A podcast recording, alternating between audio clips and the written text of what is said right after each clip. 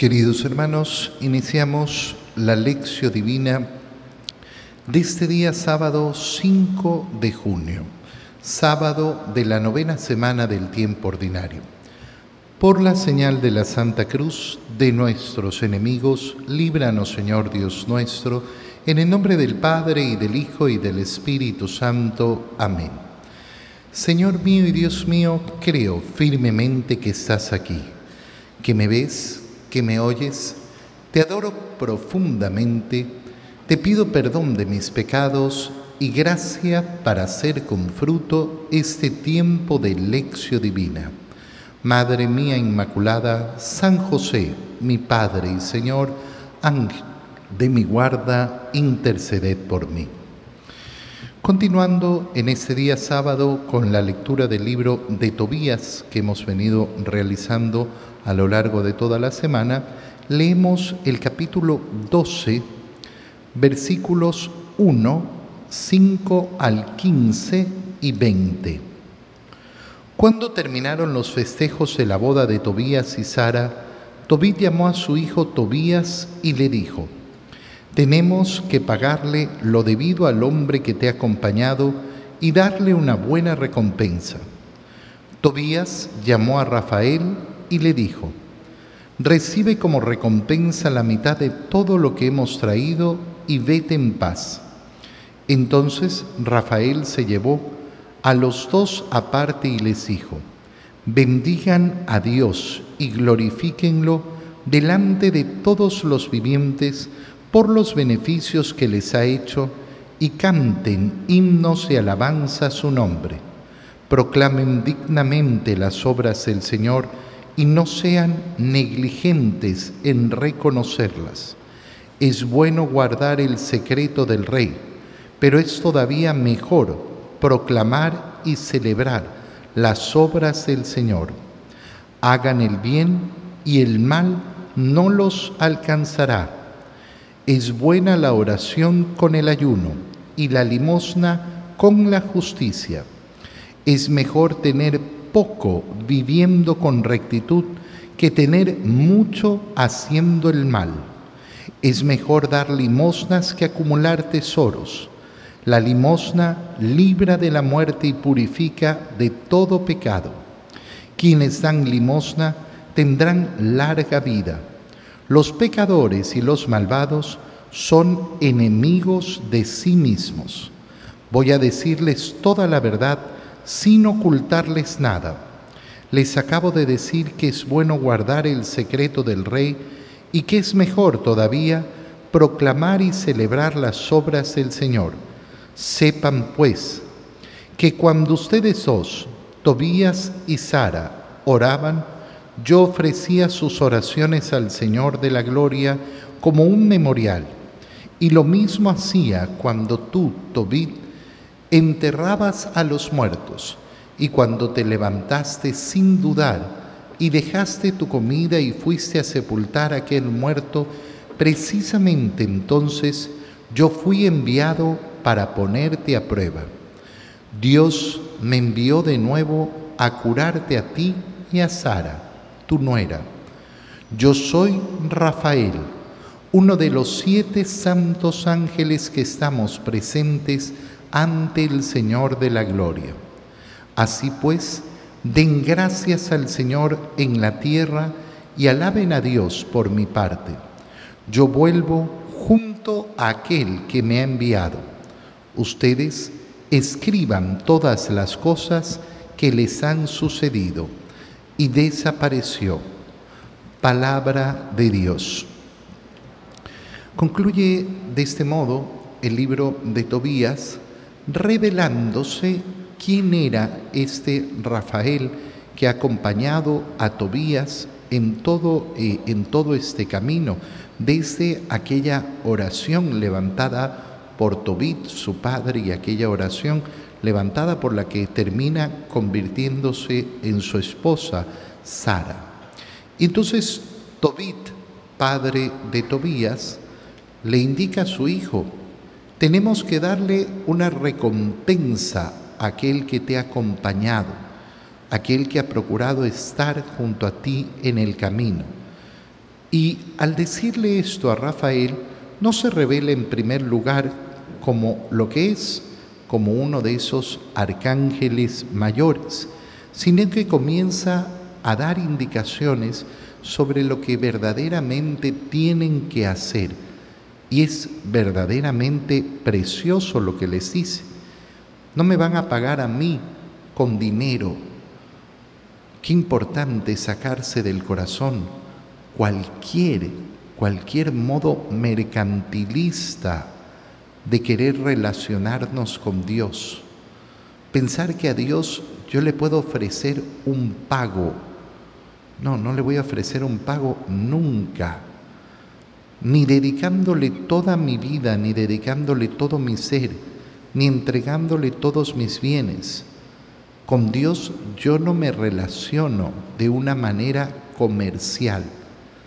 Pero insisto, hay muchos corazones que lamentablemente no conocen otro modo de relacionarse no solo con, con, Dios, sino con nadie.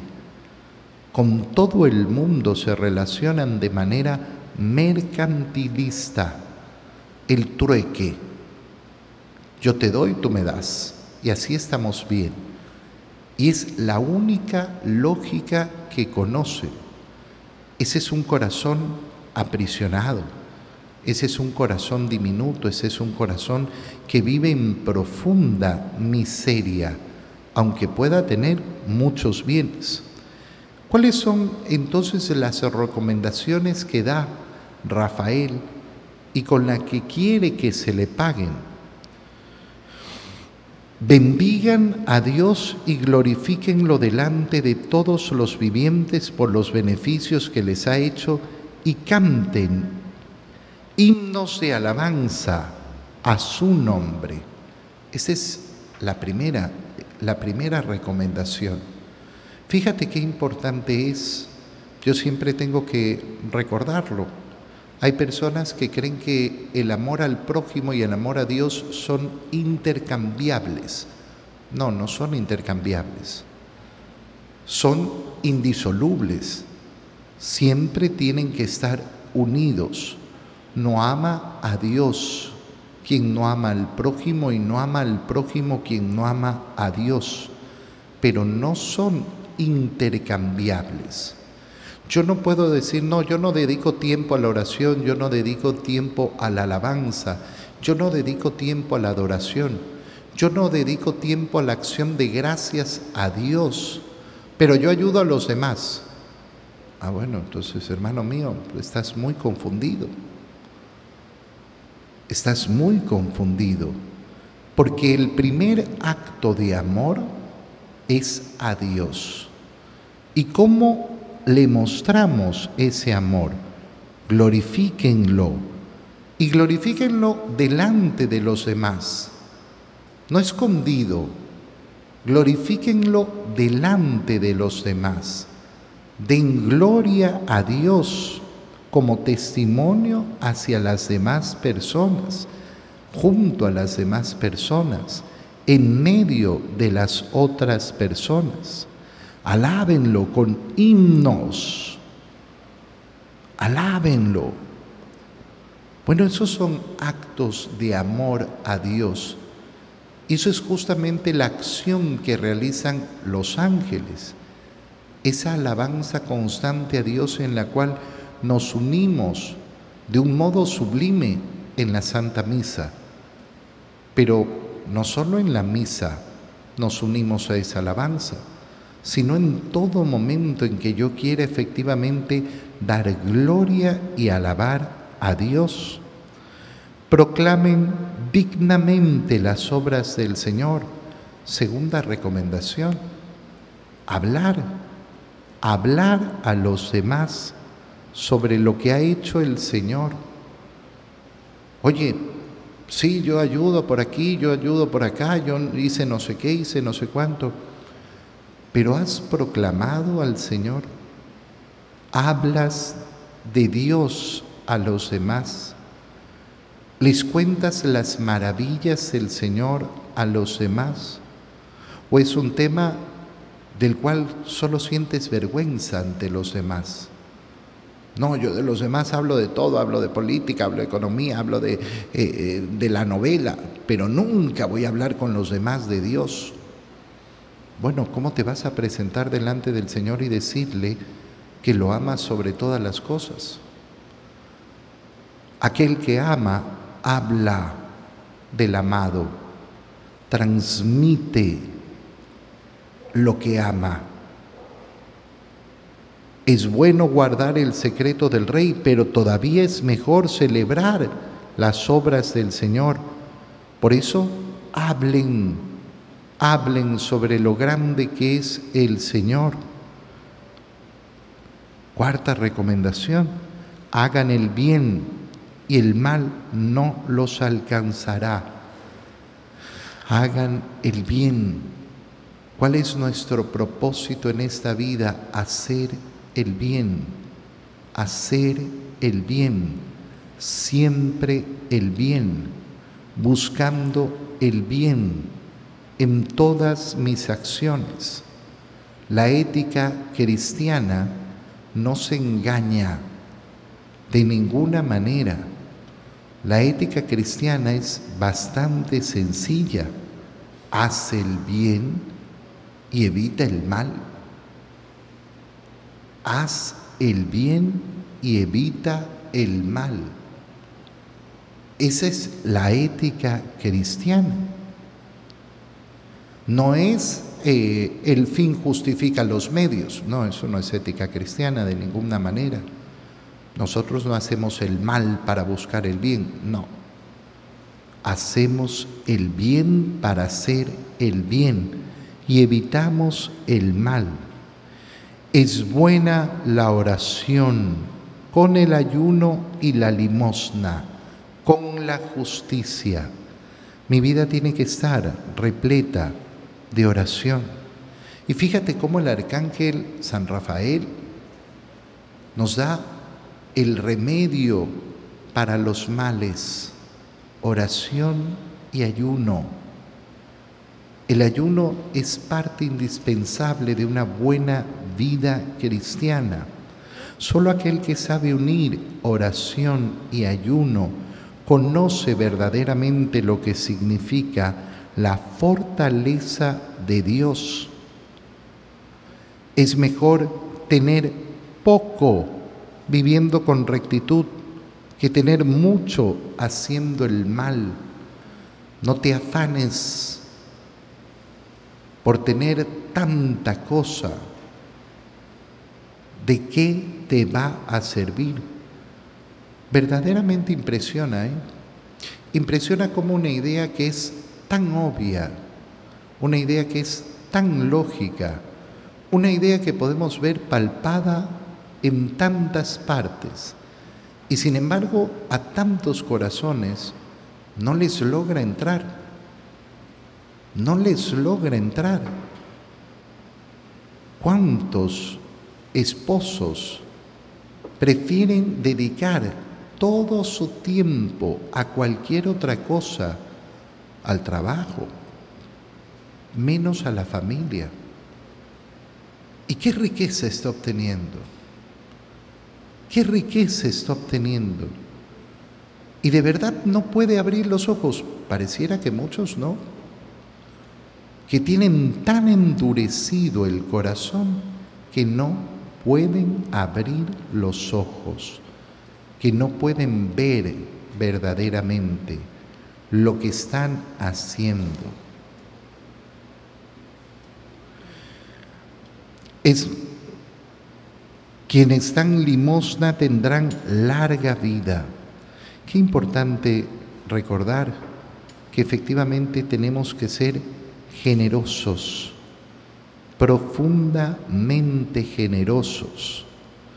Oye, qué bonito es cuando uno ve personas que efectivamente tienen esa constancia en la generosidad, constancia, una y otra vez, permanentemente, entregando verdaderamente todo lo que estamos haciendo, entregando verdaderamente todo nuestro ser.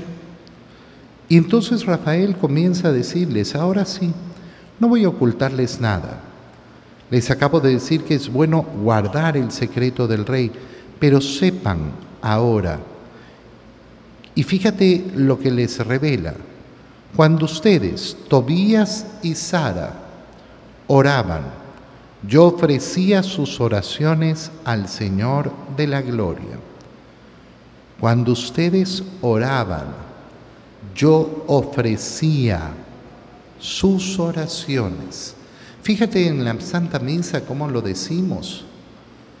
Señor, presenta por medio de tu ángel, recibe por medio de tu ángel esta ofrenda. Los ángeles efectivamente son aquellos que están encargados de ofrecer a Dios nuestras ofrendas, nuestras oraciones. Qué importante esta acción y qué importante darnos cuenta que ese ofrecimiento lo realizamos de manera más perfecta en la Santa Misa, que lo realizamos de manera más perfecta en la Santa Misa. Y que lo decimos, nos unimos al coro de los ángeles para cantar la gloria del Señor, para efectivamente ensalzar al Señor, pero nos, nos unimos al coro de los ángeles para ofrecer ese sacrificio del propio Hijo de Dios en el cual nuestros sacrificios adquieren sentido, adquieren significado. Yo soy Rafael, uno de los siete santos ángeles que estamos presentes ante el Señor de la Gloria, y les manda a Tobit y a Tobías escribir todo cuanto han escuchado y cuánto han vivido. No guardárselo, no ocultarlo. Y por eso escriben efectivamente ese libro de Tobías. Continuando con la lectura del Evangelio de San Marcos, leemos el capítulo 12, versículo 38 al 44. En aquel tiempo enseñaba Jesús a la multitud y le decía, cuidado con los escribas, les encanta pasearse con amplios ropajes y recibir reverencias en las calles. Buscan los asientos de honor en las sinagogas y los primeros puestos en los banquetes. Se echan sobre los bienes de las viudas haciendo ostentación de largos rezos. Estos recibirán un castigo muy riguroso. En una ocasión Jesús estaba sentado frente a las alcancías del templo, mirando cómo la gente echaba allí sus monedas. Muchos ricos daban en abundancia. En esto se acercó una viuda pobre y echó dos moneditas de muy poco valor.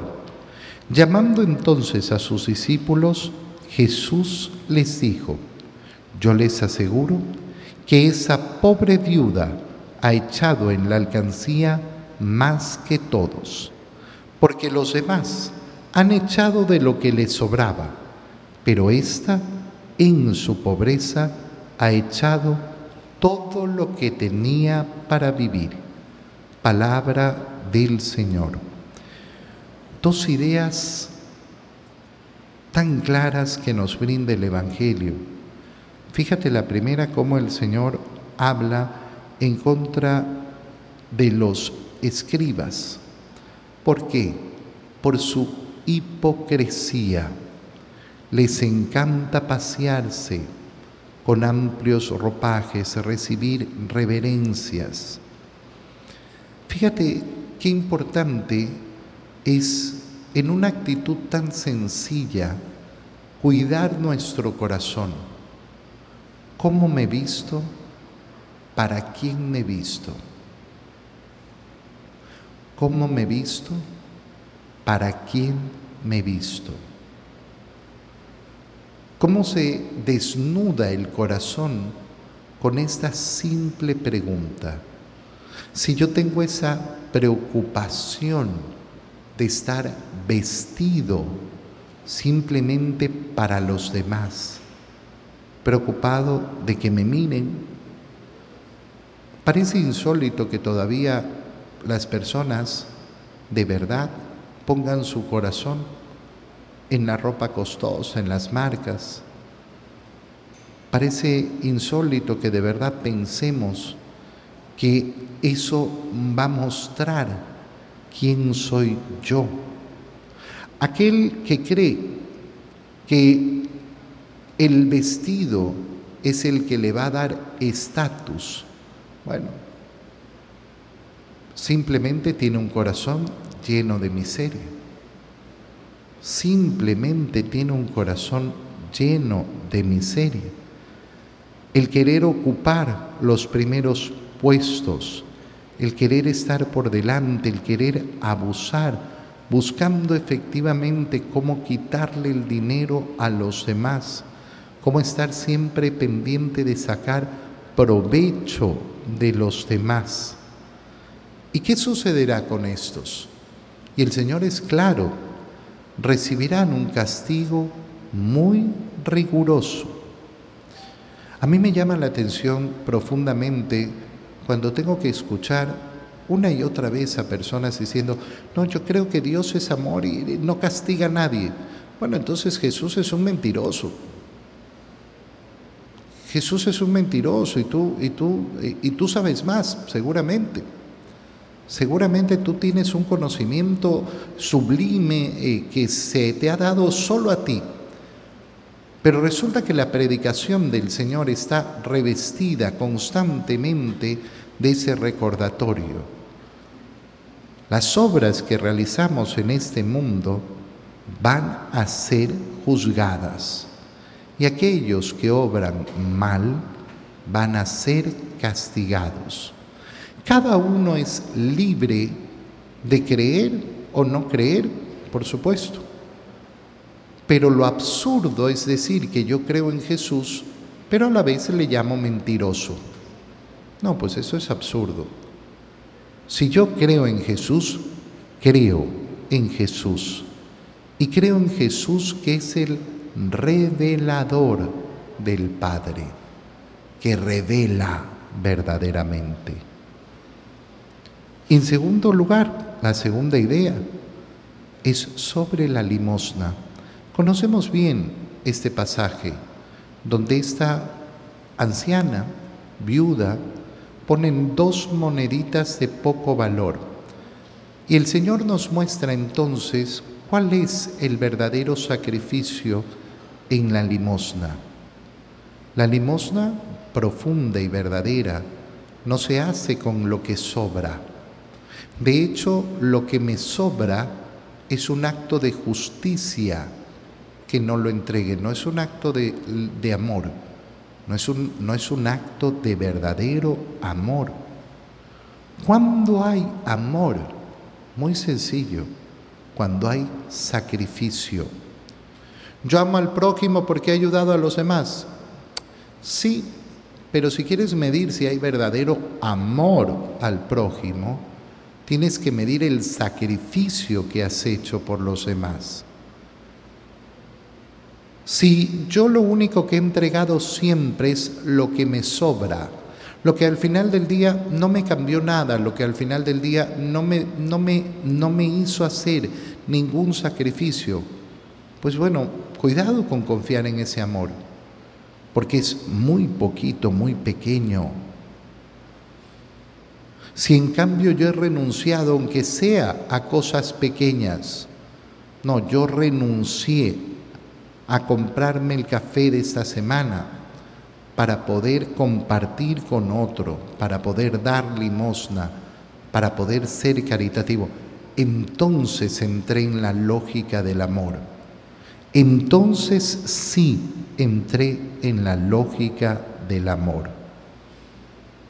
Te doy gracias, Dios mío, por los buenos propósitos, afectos e inspiraciones que me has comunicado en este tiempo de lección divina.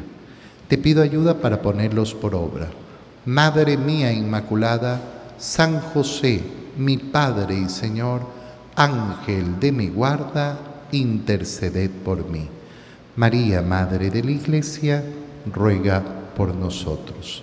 Queridos hermanos, que tengan todos un feliz día.